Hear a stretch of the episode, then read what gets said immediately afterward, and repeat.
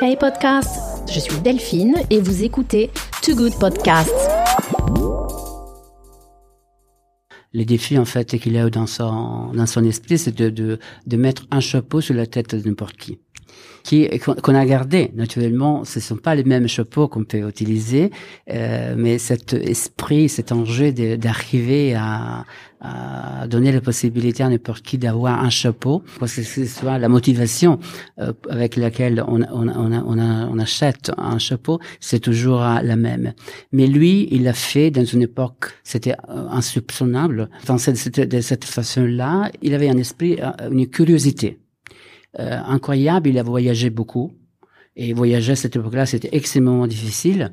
Il faut le reconnaître. Et il, a, il est allé à Paris et il a appris la façon de faire certains chapeaux à Londres, par exemple. Et c'est plutôt amusant, même cette histoire-là. Et il a toujours cette euh, curiosité de, de donner au chapeau l'esprit de l'époque qu'il vivait. Naturellement, à cette époque-là, c'était impossible d'utiliser les graphiques, euh, les éléments artistiques de la Craft euh, anglais. Euh, il y avait pas mal de développement artistique à cette époque-là. William Morris, la Craft, euh, Macamour, Don Jones, Raskin.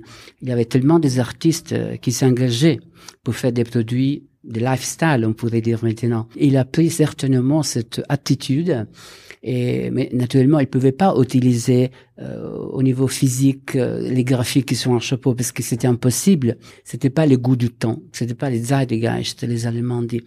Et mais maintenant, je peux faire parce que la contamination, l'hybridisation, les collaborations, les choses comme ça, en fait, me donnent la possibilité de faire ce que même Giuseppe pouvait pas faire. Il avait appris, il avait compris ça, et l'importance de ça, mais il pouvait pas faire parce que c'était pas l'époque. Bienvenue sur Too Good Media, je suis Delphine, la fondatrice de ce podcast, et je vous invite à un épisode spécial enregistré live à Florence en Italie avec la célèbre maison de chapeaux Borsalino, durant le salon de la mode masculine du Pitti Uomo. Mon invité n'est autre que le directeur créatif de Borsalino, Giacomo Santucci, pour un entretien exclusif et passionnant où le patrimoine et la transmission sont au cœur de l'épisode. Après la patrimonialisation des collections de couture, des bijoux, nous nous interrogeons sur la patrimonialisation des chapeaux. Qu'est-ce qui constitue l'héritage de la marque? Comment la réinterpréter de façon contemporaine et transmettre les valeurs de la marque. Giacomo Santucci nous raconte l'héritage de Borsalino, symbole du style classique intemporel et fondé en Alexandrie par Giuseppe Borsalino au XIXe siècle et qui est devenue la plus importante manufacture de chapeaux au monde. Ce que l'on sait moins de l'héritage de Borsalino, c'est l'engagement social de son fondateur, Giuseppe, entrepreneur social de son temps qui avait une vision très démocratique de la créativité, avec l'intention de s'adresser à tous. Un entretien passionnant pour comprendre comment on entretient l'héritage d'une marque telle que Borsalino. Non pas entretenir au sens de conserver, comme dans un musée ou une archive, mais au sens de faire vivre les valeurs de la marque et les réinterpréter de façon contemporaine. Un challenge mon premier podcast enregistré en français à Pitti Uomo, où j'ai le grand plaisir de pouvoir parler de l'industrie de la mode avec Giacomo Santucci, qui a occupé des positions de dirigeant de, de très grands groupes du luxe italien, tels que Gucci, Ferragamo ou Prada pour ne citer que quelques noms. Je laisse tout de suite la place à ma conversation avec Giuseppe Santucci, directeur créatif de Borsalino, qui parle un français parfait comme vous pouvez l'entendre.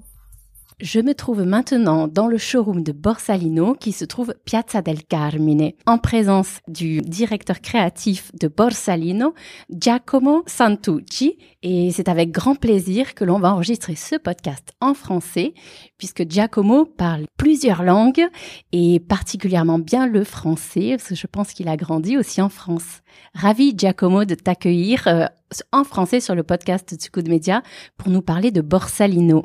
Merci Delphine, en fait, pour me donner la possibilité d'avoir euh, cette euh, interview et en plus de, parler d'une marque que j'adore et pour laquelle je travaille à présent, qui est Borsalino. Et euh, je crois que la, cause, la, la, chose qui intéresse le plus maintenant, quand on parle de Borsellino, c'est l'héritage, euh, l'héritage de la marque, le savoir-faire. Et euh, c'est une marque Borsellino qui m'intéressait du départ parce que c'est une marque sur laquelle il n'y a aucun compromis sur la qualité, sur les techniques de production. Et même aujourd'hui, en fait, on garde les mêmes processus et on suit, on suit les mêmes étapes de fabrication. Et ça, c'est une chose euh, euh, ravissante en fait, qui nous donne ces côtés émotionnels qui restent et qui restaient toujours les mêmes. Aujourd'hui, en communication, on parle beaucoup de timeless. Alors, le timeless, euh, pour certains, c'est qu'un produit soit utilisé longtemps. Pour vous, le timeless, c'est dans l'ADN, c'est l'intemporalité du style et cette marque patrimoniale, parce que on peut vraiment parler de marque patrimoniale, ce qui est assez rare. Tout à fait, tout à fait d'accord. Euh, Delphine, euh, c'est une marque patrimoniale. Euh, on, a, on essaye, au fur et à mesure qu'on développe les collections ou les moments où on, on se met en communication avec avec les marchés, de garder tout le temps les valeurs de, j'oserais dire, les valeurs de Giuseppe Borsellino lui-même, qui sont l'intégrité, la bienveillance, la responsabilité sociale et la lecture du temps. Ce sont des choses en fait qui semblent euh, à nos yeux des choses euh, tout à fait modernes, mais euh, qui pour Borsalino remontent à l'époque, la moitié du 19e siècle. Et ces valeurs-là, en fait, ils sont toujours gardées et ils deviennent de plus, de plus en plus importants. La seule chose que j'essaye, en fait, d'une façon très humble, de faire, c'est de, de les interpréter d'une façon contemporaine. Et, et, ça me donne la possibilité naturellement d'utiliser les atouts et les moyens modernes et de... Donc le timeless et la contemporanéité, c'est vraiment ce qui caractérise euh, Borsalino aujourd'hui. Oui, quand on dit la timeless, en fait, c'est plutôt les côtés classiques, c'est l'héritage. Et il faut jamais oublier euh, d'où on vient et conséquemment l'histoire et les terrains sur lesquels on essaye de bouger en fait c'est c'est rapport toujours à l'histoire de la marque. Et, et Borsalino il a toujours eu ses côtés classiques qui est chic très très sophistiqué. Mais en même temps c'est la façon avec laquelle on interprète la marque maintenant c'est pour continuer, c'est que Giuseppe Borsellino, il avait fait lui-même, c'est de, euh, de, développer euh, le plus que possible cette euh, discussion dialogue euh, avec les marchés, de parler avec n'importe qui d'une certaine façon, les, euh, les vieilles générations, mais en même temps euh, les jeunes gens, les jeunes, euh, les femmes, l'homme. On essaie d'être unisexe, unisexe et, en même temps, quand on développe la marque, on, on se prend pour des sujets de discussion. En fait, c'est pas important de parler à l'homme, à la femme, n'importe quoi, mais de parler à tous. C'est une façon démocratique critique en fait de euh, de gérer euh, la créativité, de gérer la marque, de gérer la communication. Et les fils rouges, euh, parfois avec Sacha, on dit c'est nous nous on dit, nous ne disons jamais nous utilisons un chapeau pour se couvrir ou se protéger pour pendant l'été du soleil ou de la pluie en fait en hiver, mais c'est not cover but discover yourself. Et, et ça c'est les fils rouges que c'est plutôt important maintenant parce qu'il y a ces côtés storytelling et ces côtés, comme je disais avant, des discussions. Et les chapeaux, c'est un petit truc en fait, c'est un, c'est comme page blanche. Et c'est facile, mais c'est difficile à des dessous. Et c'est pas un vêtement, c'est pas un grand chose, même en termes de communication, c'est facilement simple en fait euh, de gérer un chapeau. Et la, la chose qui m'a qui m'a pris le plus en fait, c'est de considérer euh, la marque comme quelque chose qu'on a toujours à côté. C'est toujours avec toi. Euh, et ça t'aide d'exprimer euh, d'une façon, de la façon que tu veux, en fait, ta personnalité, ta propre personnalité. Et euh, moi, par exemple, il y avait des collections, et maintenant, je continue même avec les collections qu'on présente maintenant, euh, j'utilisais une chaîne. Parce que parfois, c'est l'attitude c'est qui compte et on sait jamais où mettre les chapeaux. Et parfois, on les perd n'importe où. Et alors, je voulais une chaîne, en fait, on fait la mettre à bandolière comme un sac. Et alors, on reste toujours là, à ton côté, et le moment qu'on doit l'utiliser, en fait, tu les mets dessus, sinon, elle reste à ton côté, tu les perds pas. Comme euh, le mobile aussi, qui est devenu, euh, qui est devenu un accessoire qui fait partie de nous, un prolongement de notre main. Euh, le chapeau également, c'est un objet qu'on doit garder, que l'on aime savoir proche de soi. Exactement, c'est ça, c'est ça l'enjeu, c'est ça le but. Et, et, et en toute honnêteté, en fait, c'est pas original parce que Giuseppe et les chapeaux de Borsellino auparavant c'était plutôt comme ça. Il y avait une petite bande élastique avec un petit bouton. Les côtés amusants en fait c'est qu'on pouvait pas perdre les chapeaux s'il y avait du vent. Les chapeaux s'envolaient pas parce qu'il y avait ces côtés, euh, ces petits qui étaient euh, tout attachés à ton costume en fait. Et alors s'il y avait du vent, les chapeaux ils restaient toujours avec toi. Tu pouvais pas le perdre. Est-ce que c'est quelque chose que qu'on retrouve sur euh, sur certains chapeaux? Oui, oui, c'est côté ludique, on peut dire, euh, les amuser et, d'utiliser l'ironie en plus. C'est un côté qu'on utilise beaucoup dans les collections Borsalino. Même de la façon avec laquelle on discute, on parle avec les autres, où on se peint pour des sujets, n'importe euh, quoi que ce soit les sujets, de, cette façon. S'engager avec les gay pride, avec la diversity. Il y a tellement de sujets avec lesquels on aime bien. Et, mais on utilise, on ne sait pas pas tellement trop au sérieux. De cette façon, on a toujours ce côté euh, amusant, ludique, on peut dire, euh, qui est qui notre possibilité légère. C'est vrai d'ailleurs, le chapeau est c'est ludique et c'est presque facile. On a envie de le voir euh, porter sur des silhouettes, de le mettre en jeu avec des marques. Ça ouvre la porte à toutes sortes de collaborations, de mise en scène c'est presque une aubaine euh, d'avoir euh, justement à travailler sur le chapeau. Et est-ce que tu avais déjà eu l'occasion de travailler sur cet accessoire? Et comment tu l'as abordé? La façon avec laquelle j'ai abordé ces côtés-là, c'est de, euh, c'est toujours sur la ligne, sur le fil rouge d'un discours, d'un dialogue en fait qu'on a avec les autres. Et comme je développais euh, la collection euh, en partant en fait, en tout gardant euh, les côtés classiques, qui est toujours les, bijoux, c'est la, c'est la chose qu'on a, qu'on laisse jamais, les côtés classiques, les panamas, les, les chapeaux historiques, on dit les carry-over de l'histoire Borsalino, mais en même temps dans ces dialogues il a eu il a été extrêmement important de, de se mettre en contact avec le côté mode, fashion. Et, dans ces cas-là, en fait, on n'avait pas tellement de crédibilité. C'est pas la créativité qui manquait, mais euh, c'est la crédibilité sur ce côté fashion. Et alors, les collaborations m'ont donné la possibilité de, de voir une audience, un public qu'on n'avait pas et qui nous donnait en fait au même temps la possibilité de taper la distribution de wholesaler euh, qui était plutôt mode.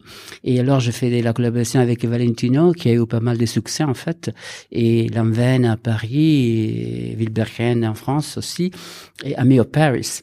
Et en fait quand on considère les marques euh, que j'ai nommées en fait Valentino c'est fashion euh, extrême fashion mais au même temps Amio Paris c'est plutôt le côté sportswear et, au même temps Wilbergen c'est le côté beachwear les éléments de la personnalité de sont toujours là. Les côtés ludiques euh, des amusés euh, les côtés fashion de Valentino. Et cette collaboration en fait on a on a exposé la marque vers euh, des consommateurs en fait et qui maintenant comprend que Borsellino peut faire des choses comme ça. Et ça c'est intéressant aussi à poursuivre c'est vrai que ça fait euh, ça fait beaucoup plaisir justement aux, amoureux de la marque euh, de la voir se mettre en jeu euh, dans différents univers, cette versatilité. Et, comment les, les directeurs artistiques, comment tu, tu, tu travailles en fait Quelle relation tu as avec les directeurs artistiques des marques donc euh, de menswear. Euh, euh, comment est-ce que vous travaillez? Est-ce que c'est différent avec selon le directeur artistique? Est-ce que tu peux nous dire comment ça s'est passé, par exemple, avec certains, s'il y en a un en particulier dont tu as envie de nous parler?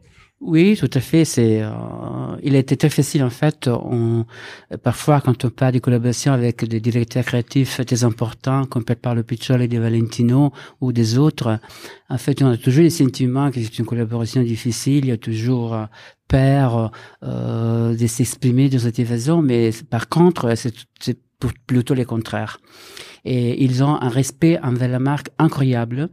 Et la première chose, c'est de respecter ce que Borsalino, ça signifie euh, sur les marchés, parce qu'en fait, sinon, ça sert à rien d'avoir une collaboration avec la marque. Et on, on, on essaye de travailler sur, la, sur, sur, des chapeaux qui soient euh, iconiques et qui représente véritablement la marque Borsalini. En même temps, il y a des touches, des twists, euh, des éléments fashion que, la, que les designers, dans ces cas-là, par le Piccioli, il va ajouter ou certaines craftsmanship, certaines euh, la, euh, fabrications euh, pour l'été, par exemple, avec la paille, avec le crochet, avec des matériaux comme ça. En fait, moi, je prenais euh, ce qu'il avait fait avec les nits, avec la maille. Il y avait certains points, certaines euh, façons de fabriquer, de, de faire la maille. En fait, j'ai pris inspiration de là et, euh, et, je les faisais avec les artisans de Borsalino en paille ou en crochet. Et alors, il y avait un lien entre l'héritage de Borsalino, mais au même temps, un dialogue avec la collection que Valentino présentait à ces, à ces moments-là. Et c'est le même euh, processus qu'on a suivi pour euh, avec euh, avec les maillots de, de bain. Et euh, naturellement, pour Wilbrecken, il était plus simple parce qu'il y a un élément iconique, c'est la tortue et alors j'essayais de leur montrer qu'on pouvait essayer de brûler la paille, que c'est tout à fait un risque incroyable, parce que la paille c'est une matière naturelle en fait, si on la brûle, on va tout abîmer.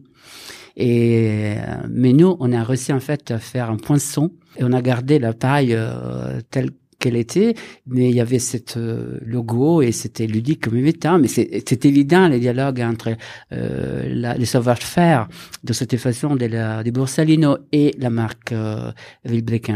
Et, et, même pour l'envers, les, les processus qu'on a suivis, c'est tout à fait pareil. C'est amusant. Nous, on apprend beaucoup. Et parfois, c'est un enjeu pas facile parce qu'il demande des choses euh, que normalement on n'est pas censé de, de, de, savoir faire. C'est un challenge, c'est un défi pour les ouvriers, en fait, pour les artisans de la, de la boîte. Et ça nous aide beaucoup. C'est, c'est pas seulement un dialogue, un dialogue, une discussion qu'on a ensemble, mais c'est véritablement une façon de de faire euh, grandir les noirs, les savoir-faire et, euh, et tout ça. Et, et avec euh, Ami, donc euh, la marque d'Alexandre Mathieusi. Alexandre, euh, parce que moi, moi j'ai connu les euh, les propriétaires en fait de la marque euh, auparavant, euh, qui était Nicolas au Japon. On s'était rencontrés au Japon, et à cette époque-là, on avait dit déjà, ce serait bien de devoir en sorte de collaboration, et c'était pas le bon moment à cette époque-là. Et puis le moment est venu. J'ai rencontré Alexandre, et moi j'ai travaillé sur le client Automne-Hiver euh, qui est la dernière collection qu'on avait présentée. Et les sujets, l'inspiration de, la, de ma collection, c'était les années 70. Et alors, je lui présentais ce que je faisais à ce moment-là, c'est une capeline des années 70. Il a tellement aimé cette capeline-là, et il m'a envoyé un petit sketch, un petit dessin, où il y avait un effet de vague euh, sur les brimes euh, du chapeau. Et ça c'était plus impossible à faire. Et moi j'ai fait un parcours hein, sur la ligne de production de la marque. Et il y avait une machine qui tirait euh, d'une façon incroyable ces chapeaux. Il faisait les effets que les cendres demandaient, euh, demandaient. Cet, euh, cet effet vague. Et alors euh, je lui présentais en fait les résultats. Il était ravi. C'est bon ça c'est pas possible. Et il travaillait pour quelques mois pour arriver à ça. Non non il y a cette même machine qui fait ça. Et on s'est amusé. On a présenté que ces chapeaux là c'est tout. Parfois, il y a des collaborations qui sont des petites capsules. Il y a très quatre euh, chapeaux et parfois, comme la collaboration avec Camille, euh, il y avait qu'un chapeau. Euh, vous les faites défiler euh, ces, ces collaborations? Ça dépend des films parce que ça c'est un aspect commercial en fait euh, qui c'est pas à moi euh, de mais en même temps euh, jusqu'à présent pour Valentino il voulait naturellement avoir l'exclusive de distribution mais là les chapeaux ont défilé c'est une collection cruise c'est une cruise collection et les chapeaux étaient un élément extrêmement important pour la présentation du défilé. L'enveine, il a utilisé sur les fashion shows, et, mais certainement en termes de distribution, il y a certaines marques, en fait, qui aiment collaboration même en termes de distribution, il nous donne la possibilité de vendre les chapeaux dans les magasins Borsalino et il y a des autres qui gardent l'exclusive dans ses propres magasins. Tu me parlais de, de, la valeur de respect et c'est vrai que euh, Borsalino suscite un grand respect, même je pense aussi des, des clients. Donc les marques qui collaborent avec vous. Et en plus, c'était une valeur euh, du, fondateur, Giuseppe Borsalino. Comment est-ce que euh, Giuseppe concevait cette notion de respect euh, et comment est-ce que ce respect se transmet en fait dans la connexion entre qui porte le chapeau et puis la marque? Oui, ça c'est une question pas facile à répondre, euh, complexe d'une certaine façon, mais euh, Giuseppe, euh, il faisait déjà, il pensait déjà de cette manière-là. Je parlais de la responsabilité sociale et de la bienveillance de Giuseppe Borsellino. C'était pas normal, en fait, la fin du 19e siècle, d'avoir une, une responsabilité sociale tellement incroyable. Il faisait, il partageait les utiles euh, de la boîte, la, euh, il donnait les utiles de la boîte à la société. Il faisait des hôpitaux, il faisait des écoles d'enfance, des écoles, et il a aidé, il a donné pas mal d'argent à l'université d'Alessandria. Et conséquemment, il a fait tellement de choses. Et, maintenant, Alessandria, même euh, s'il est mort, il, y a pas mal d'années, des années en fait, mais il y a Giuseppe Borsellino, il est partout. Et moi, je voulais, d'une façon différente, naturellement, on ne pouvait pas euh, faire des investissements pour, les hôpitaux et pour euh, des universités et des choses comme ça, mais en termes de dialogue, de discussion. Conséquemment, avec ces chats, en termes de communication, on s'engage, on s'éprend pour des sujets qui, soient, qui soient relevants. Euh, dans ces moments-là, c'est la lecture du temps, en fait. On va continuer ce qu'il faisait euh, dans son siècle. Et, euh, et avec les chapeaux, on essaye, avec une stratégie de communication, de, de donner une valeur intangible, euh, en plus euh, naturellement de l'héritage, savoir-faire, machin et tout, qui est tangible. Et ça nous donne la possibilité de continuer, euh, après l'achat du chapeau, cette conversation avec les clients et, leur donner la possibilité de, de connaître que nous, on veut faire plus qu'un chapeau et, de garder ses côtés tangibles, certainement, mais intangibles, sur la connaissance, sur le support, même en termes de valeur et de, euh, de renforcer ces, ces valeurs aux clients. Euh, c'est vrai que ce sont des sujets, c'est plus difficile d'en parler, de communiquer sur euh, la bienveillance, le respect. Mais c'est vrai que moi-même sur le podcast, c'est l'enjeu, je trouve, numéro un aujourd'hui, euh, cette transformation que l'on a du secteur. S'il y a quelque chose aussi qui change, c'est sur l'aspect sociétal qui est très important et la communication des marques doit de façon de façon véritablement euh, comment dire sincère refléter ces changements sociétaux, donner la donner la direction, donner le ton et changer de ton, parler d'émotion euh, et de bienveillance. Ça, c'est absolument important. Ces changements sociaux, en fait, sont des choses qui sont très importantes. C'est très important, pas seulement pour la vieille génération, pour euh, Silver Generation, euh, Baby Boomers, euh, X Generation, mais surtout pour les générations nouvelles, en fait, euh, comme les Millennials, et même plus pour l'Alpha Z Generation et pour la Alpha Generation, parce que ce sont des consommateurs qui, en fait, cherchent. C'est les premiers éléments de recherche, même en termes Internet, et qui se basent sur les systèmes de valeurs. Et quoi que ce soit la sustainabilité, l'économie circulaire, la responsabilité sociale, la bienveillance, euh, la redistribution des utiles. Les utiles, euh, c'est le bénéfice. Oui, les bénéfices en termes de marge de contribution. Oui, en fait, euh, utile, ça signifie. Euh, Gli utili, utili in italiano. Gli strumenti. en italien. Et les utiles, non, ça signifie, je voulais dire les marges. Bénéfices nets. Les bénéfices nets, exactement. Et, et, ça, en fait, on peut les redistribuer au niveau social. Et c'est exactement ce qu'il faisait Giuseppe Borsellino du début. On, va le faire d'une façon différente, parce qu'on est en, tout à fait en très petite boîte. Euh, même de, cette façon-là, on arrive à développer, à se présenter avec cet esprit, avec ces valeurs-là, et on continue sur cette ligne en même temps. Et d'ailleurs, sur la notion de bienveillance, justement, euh, je lisais donc euh, pour le média, je, euh, je m'intéresse énormément, bien sûr, à tout ce qui touche le développement personnel, Carl Jung, euh, et euh, donc ben, l'apport de, des philosophes et des philosophes modernes aussi qui travaillent sur ces notions. Et donc, bienveillance, ça ne signifie pas être gentil. La notion de bienveillance est une notion en fait qu'on emploie souvent, mais qu'on définit rarement. Qu'est-ce qu'elle renseigne sur soi d'après toi, cette, cette bienveillance et quel sens, euh, quel sens elle a pour toi, par exemple, euh, personnellement Et pour Borsalino, est-ce que c'est le même?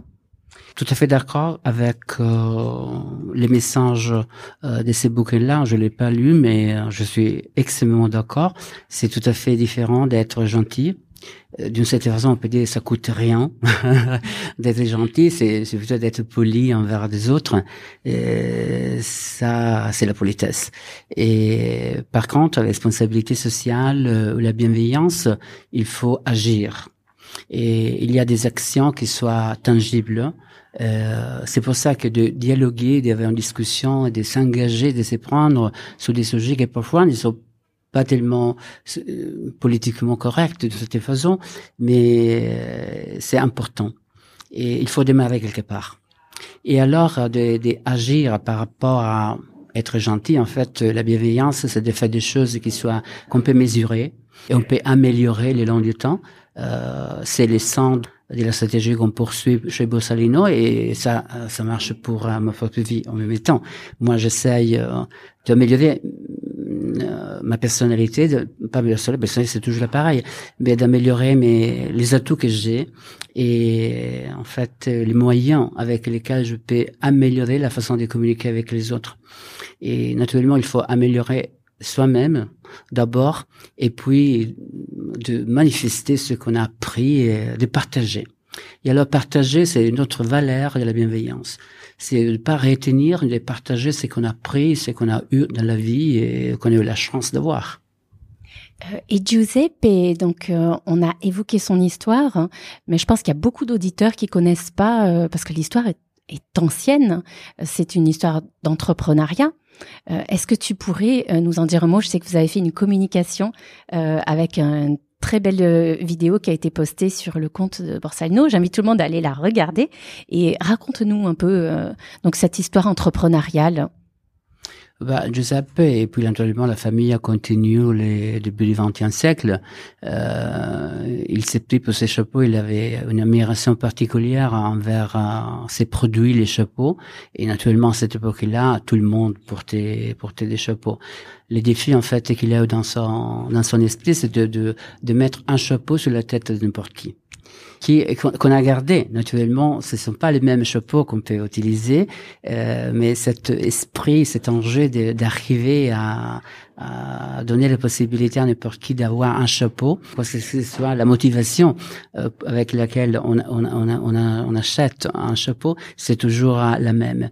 Mais lui, il l'a fait dans une époque, c'était euh, insoupçonnable. Dans cette, de cette façon-là, il avait un esprit, euh, une curiosité euh, incroyable. Il a voyagé beaucoup.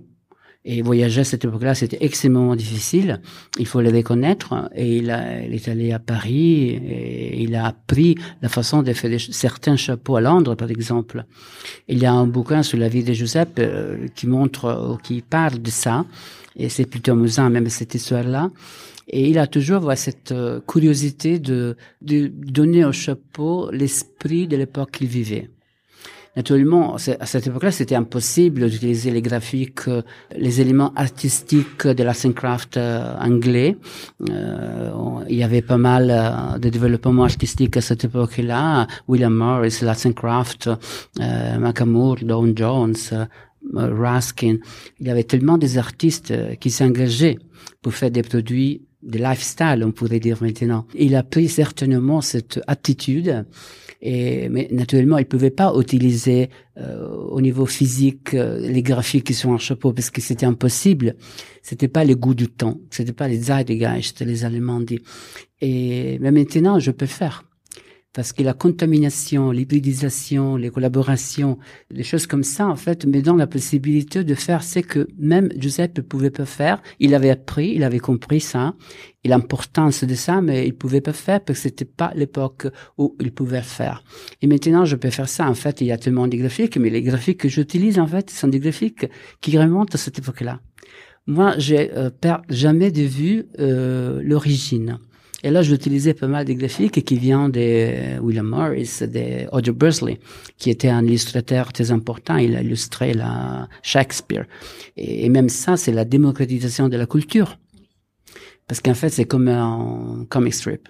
Et en fait, pas, mal de gens, en fait, ils lisent des, bouquins comme ça, mais s'il y a une illustration, en fait, c'est le côté ironique, c'est le côté euh, illustratif, et ça, c'est plus simple à comprendre. Et euh, moi, j'essaye en fait de faire une chose euh, euh, tout en considérant en fait ce qu'on a dit. Euh, j'essaie de faire de faire ça. Et l'art et la communication avec l'art, c'est un fil rouge que j'utilise toujours. Euh, pour chaque collection, en fait, j'ai toujours des, des, éléments qui qui sont artistiques. Et pour l'automne-hiver, je vais j'ai fait ça du début, mais la dernière automne-hiver, c'est l'art pauvre. Et conséquemment, c'était Cunellis, euh, euh, le spatialisme de Fontana, c'était Bourre, et maintenant c'est Monet. Récemment à Milan, il y a une exposition de Claude Monet, et sur cette collection, je joue et euh, je, je m'amuse en fait avec les éléments de la nature, parce que Borsellino, il a toujours, l'art nouveau, c'est que la nature. Euh, les éléments de la nature, et je les fais avec des éléments qui soient l'air et l'eau. Et alors Monet, il m'a donné tellement d'inspiration pour faire euh, la présentation que je vais présenter maintenant, qui est le printemps-été 23. Ah, c'est, c'est drôlement intéressant. Il faut qu'on te donne plus souvent la parole pour euh, euh parce que ce sont des vraies références culturelles aussi euh, qui sont très intéressantes. Presque euh, donc l'air et l'eau, des éléments.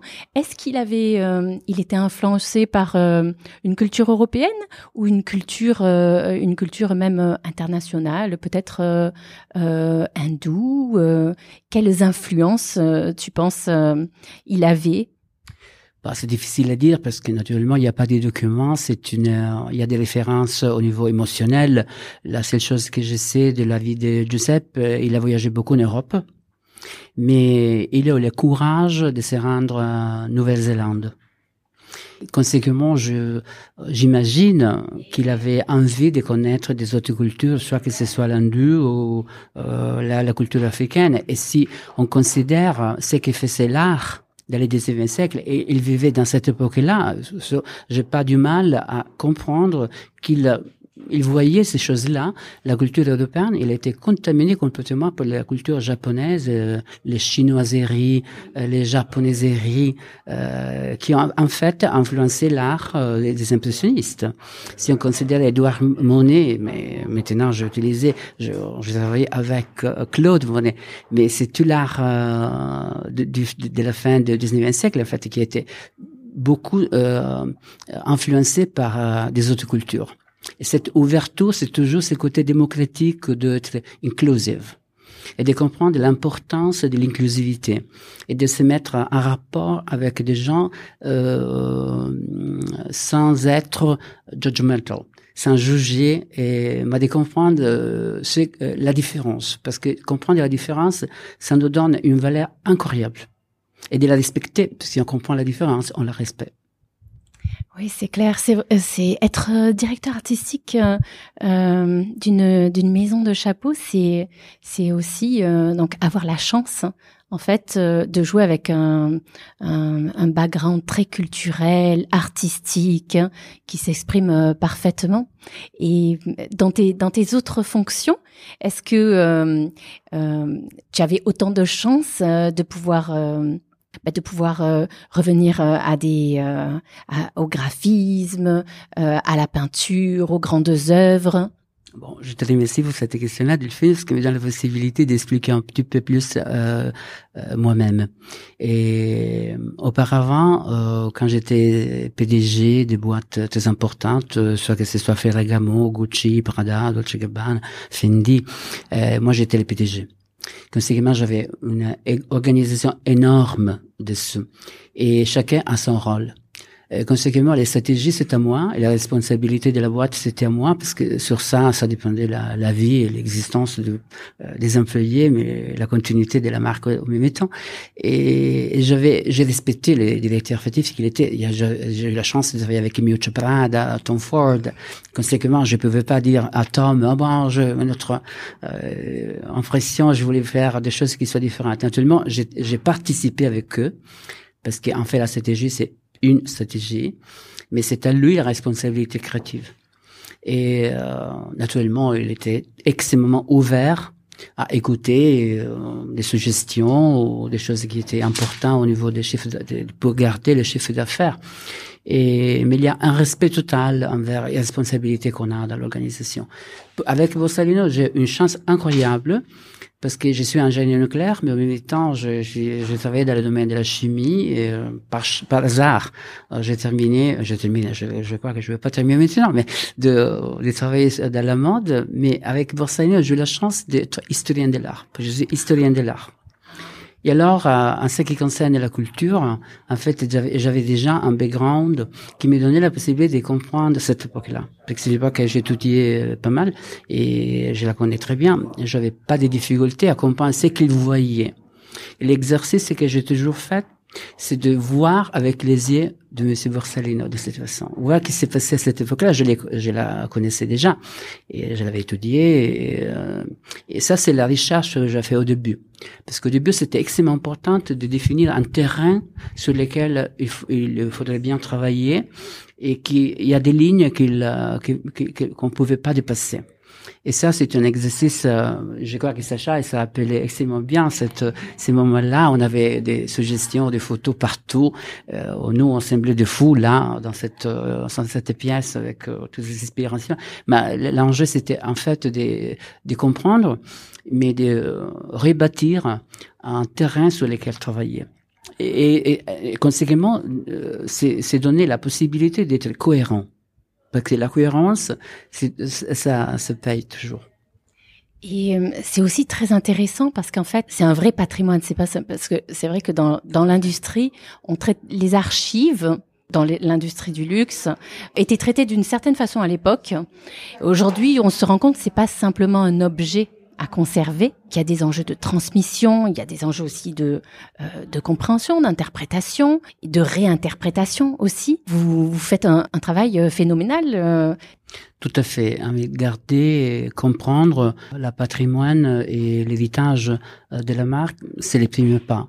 Parce que de là, tout part de cette façon. Et il y a des maisons en fait qui ont, qui ont compris ça euh, depuis les années 90, euh, comme Ferragamo par exemple, qui a fait son archive et qui a développé et a communiqué son archive euh, des années 80. Je me rappelle, je travaillais pour Ferragamo, pour, conséquemment je, je connais ces moments-là très bien.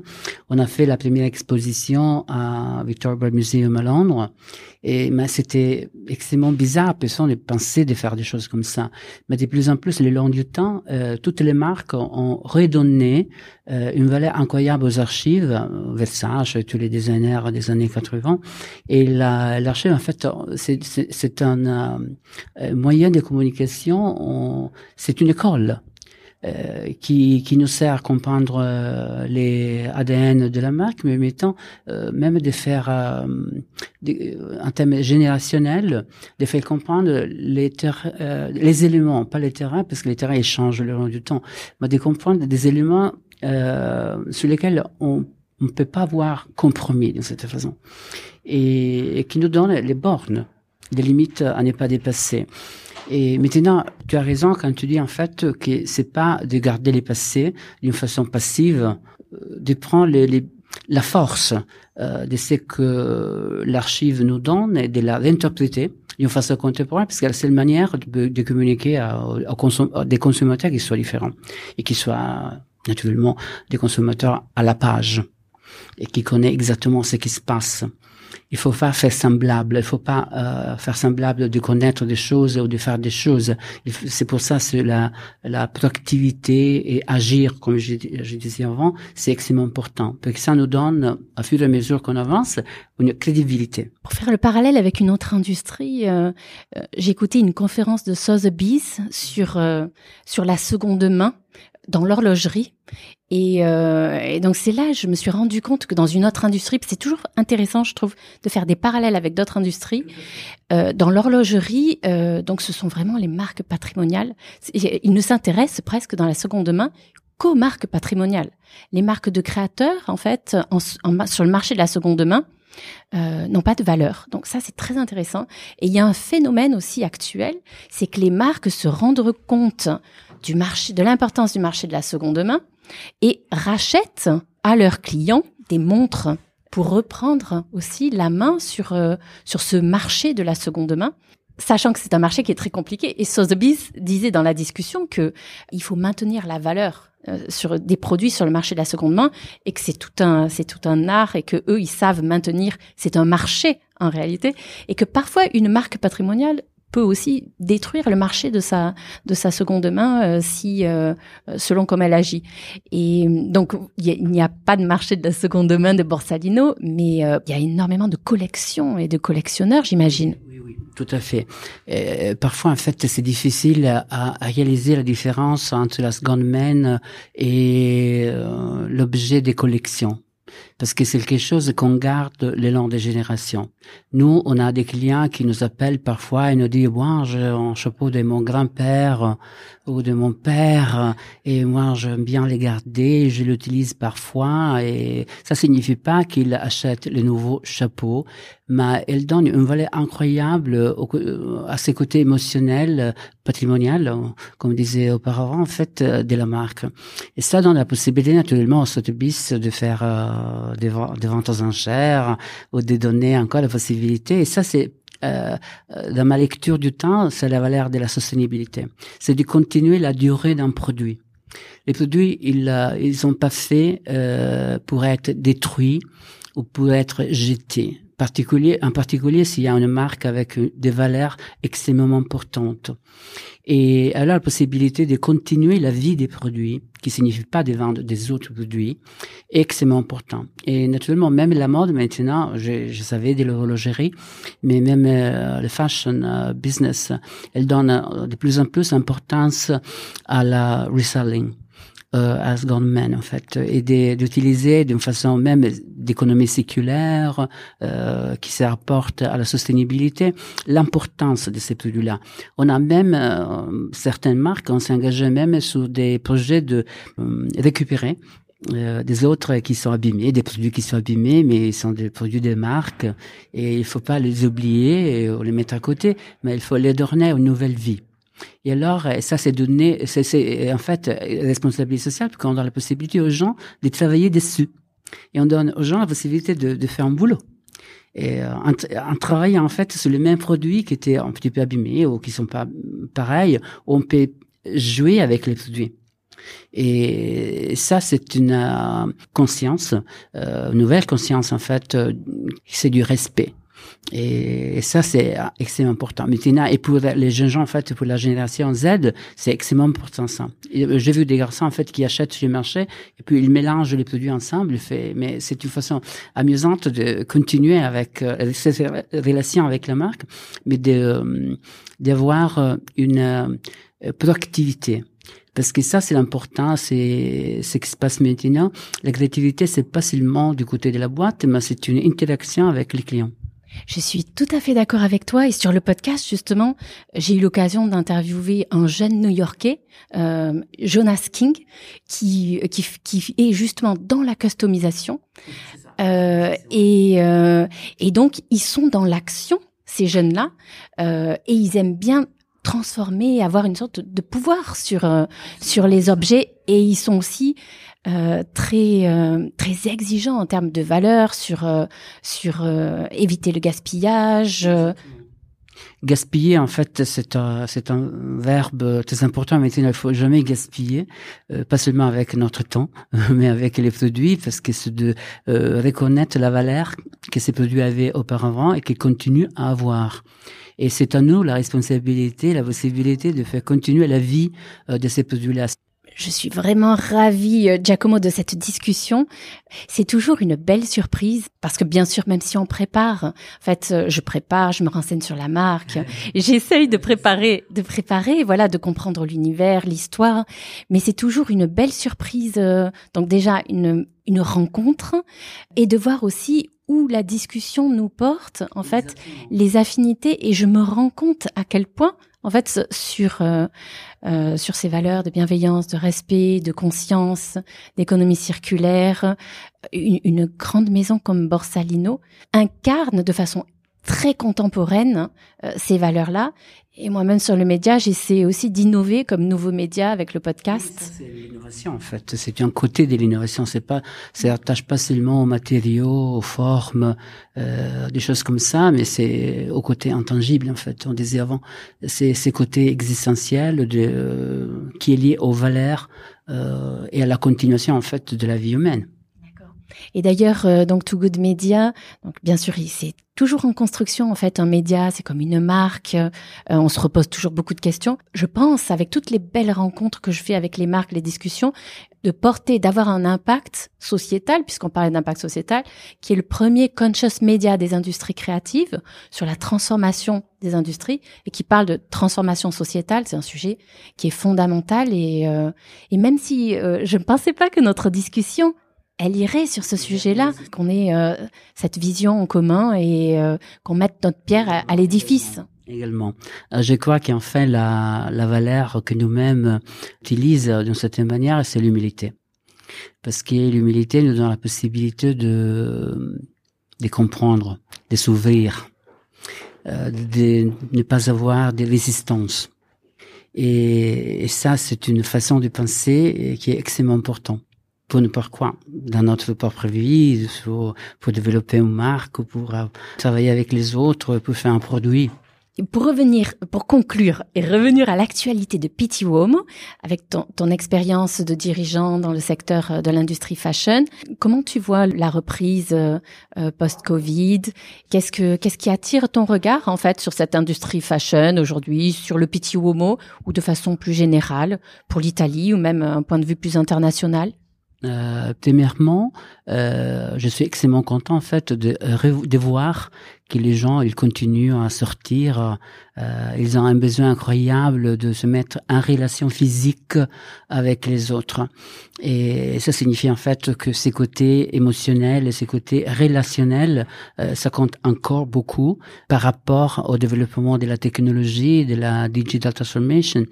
Et ça, c'est un élément extrêmement important et ça me réjouit. Mais euh, comme je suis ingénieur, euh, ces côtés technologiques et les côtés digital, et en fait de comprendre euh, l'équilibre. Parce que certainement, il n'y aura pas un élément qui va vaincre, qui va dépasser l'autre.